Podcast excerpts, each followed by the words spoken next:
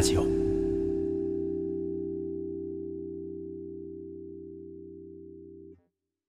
3本分朗読劇の話しましたけど、まあ、ここからそうっすね、まあ、狭間の時に経た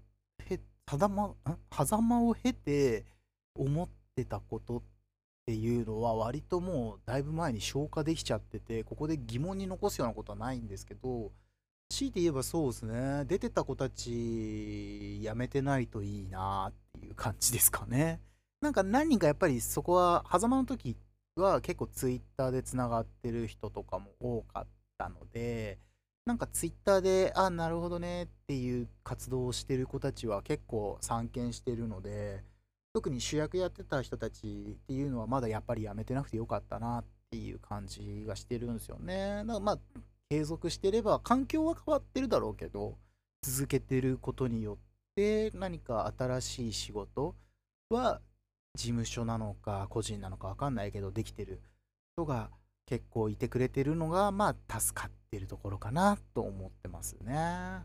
逆にねスペーシックスはあの半分くらいはツイッターの更新もあの時期で止まってたりとかしてもうこれ以上先この人たち活動しないのかなって思うんだけどあの見ると声優やってますは残ってるしなんかね、まあ、そういう意味でやっぱりちょっとこう日の目を見にくい作品になったのはそこなのかな。なんか今頑張ってるやっぱ演者さんがいないとねそこ買いづらいですよね書いてもね。作品がどんなにいいよって言ってもなかなか難しいもんがありますよ。そりゃね。うんあるある。絶対ある。すんごいお気に入ったけど、まあそうなんですよ。で、逆に夢うつつは、まあ、知り合いに声をかけてるっていうのもあり、いまだに、あのー、主役やってくれた三浦咲さんなんてすごく精力的にインスタもツイッターも更新しててたまに僕にリプで絡んできてくれたりとかするしあのー、でね彼女やっぱ歌もうまいし芝居もうまいからねこれもまたぜひ、あの応援できる人はね、あのいろいろして SNS とかで応援をしてあげてほしいなって思う役者さんなんですけど、まあ、他のね役者さんもちゃんとその自分の役割をこなしてくださったしそこでやっぱりね5人の芝居でしかも作品の解釈が難しい本「夢うつつ」はまさにそれだったんですけどはこれはやっぱりね役者の地方が出るのでこの人の発想力とかこの人の考え方っていうものが作品を通してにじみ出てるっていう意味では夢うつつはやっぱりいいチームでしたよね。すごいあので声の出演で山田栄子さんっていうあの頑子ちゃんのお母さんとか昔のキャプテン翼の美咲くんとかえー、っとあと「ドラゴンボール」の舞っていうキャラクターだったりとかあの、で、あと、赤毛のアンか。赤毛のアンをやってた、あの、レジェンド声優さんも、あの、たまたま、他のお芝居で知り合って、こういう、こうこういう事情でこういうことやりたいんですよって言ったら、快く声の出演してしていただいて、もう、盤石の状態で、みんなすごいいい緊張感を持って本番まで結構頑張ってね稽古とかもやらせてもらってっていうような団体を一つグループを作れたっていうのはそのやっぱ夢うつつに関してはちょっとまた特殊な、うん、グループの作り方だったかなっていう感じはしてましたね。でそこに出た役者さんたちはやっぱり、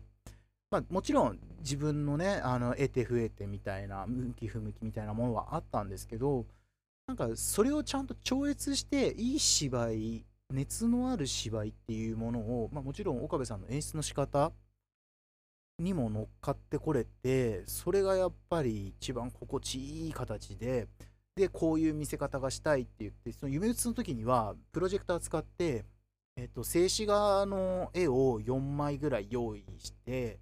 でシチュエーションをあえて背景で見せるっていう手法。でしかもプロジェクターの投影角度とか照明の投影角度から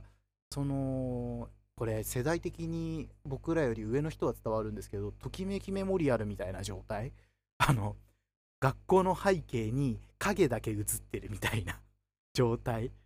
があの奇跡的にその空間で作ることができてだからもう影が入るように芝居をやってもらって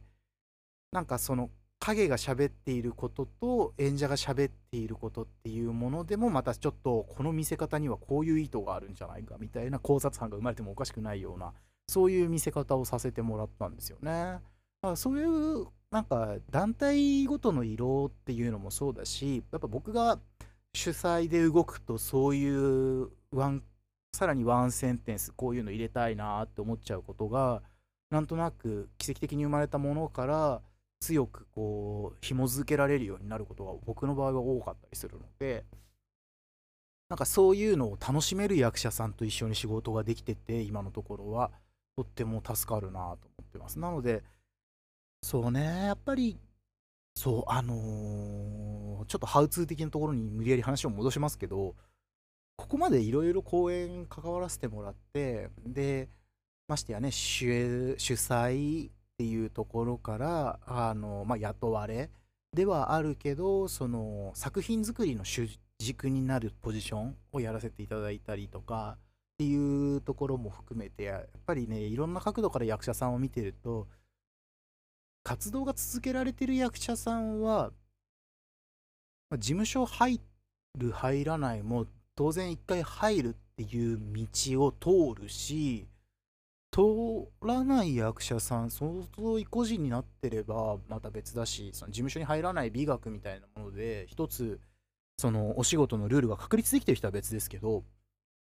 大体の人は一回やっぱちゃんと事務所に入って事務所とはこういうものだ事務所のメリットデメリットはこうなんだっていうことを理解した上で辞めてフリーランス。でフリーランスでもなんとなく仕事はできててでこういう時代なので声優一本っていう選択肢はわざわざ取らなくたって声の仕事でも活動はしていて他の、まあタレント活動なのか他の全く関係ない業種の修行があって声優が副業なのかまあいろいろな考え方の中で多用してる考え方の中でもその声の仕事っていうものがどっかの音響監督とかどっかの団体から必ず声がかかってる。なんかかかり続けてる人たちっていうところにやっぱ明確な違いはあるんだろうなと。で、その違いの出し方っていうのはやっぱり行動力なんですよね。このトラメガラジオとかもそうですけど、なんかこう疑問に思ったこととかをただ聞いて自分の中でこういう疑問を持ったけどまあいっかとかなんとなく自分で調べて分かった気になるっていう人がめちゃくちゃ多くてそうじゃなくて疑問に思ったら聞いていいよって言ってんだからめんどくさがらずにメール送ってくればいいじゃないとか SNS で絡んできていいよって言ってんだからもう遠慮なく SNS を聞いてくれればいいじゃないとか。あ SNS そう開いて僕らね名前出してるわけだからそのね Twitter 追っかけてでもいいしフォローするほどじゃねえなと思ったらとりあえず DM とかリプで絡みに来ればいいしまあ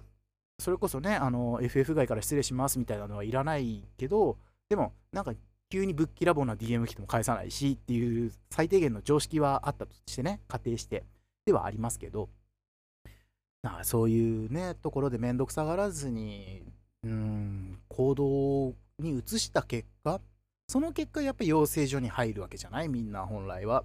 やりたいな。あ声優になるには養成所に入った方がいいんだ。養成所を出たら事務所っていうところを選ぶんだ。そしたら事務所が預かりあ本所属 なるほどみたいな段取りが入ったから見える入ろうと思ったから見えてるわけでそこからいっぱい選択肢が実は声優っていうカテゴリーの中にあるのに一つの選択肢しか見てないと自分に向いている仕事がわからなくなってしまうことも結構あると思うのでそういうところも踏まえてやっぱり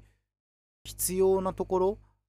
視点を絞らなきゃいけないところとあの視野を広げなきゃいけないところっていうのを見誤っちゃうんだったらちゃんと視野を広げて失敗してもいいじゃない。失敗したところでさ死ぬわけじゃないんだからっていう感覚でまあう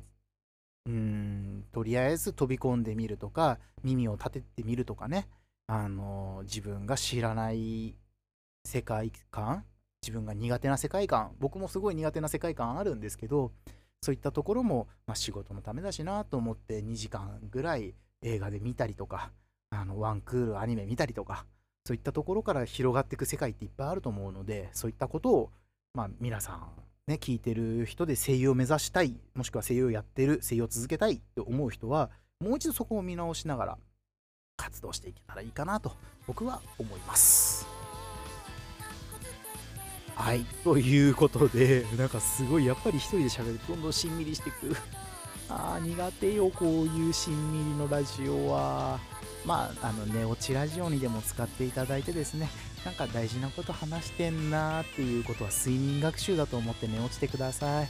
はい。ということでですね、えーお知らせですし、えーシャープ7でもお伝えしましたけども、えー、三姉妹は魔法が使えないオーディオドラマは、えー発売予定ですので、ぜひともですね、あの、リーディングリーターさん、先ほど話したスペイシックス、狭間の、まあ、在庫、もう残りわずかなものもありますので、ぜひぜひ、そこも含めてチェックしてください。特にスペイシックスは、あの、先ほども思いを伝えましたけども、ぜひ皆さんに聞いてほしいです。でそれから、えー岡部さんのリーディングビター、あリーディングじゃ岡部さん、リベリオンズショータイムね、あの企画が何かしら動いていると思いますので、リベリオンズショータイムのツイッター、もしくは、えー岡部先生のツイッターをご覧ください。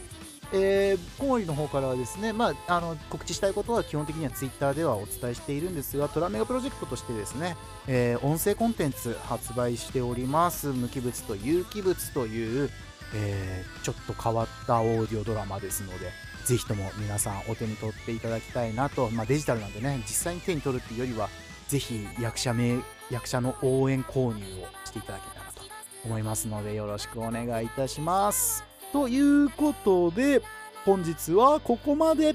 お相手は小森でした。また次回あなたが好きよ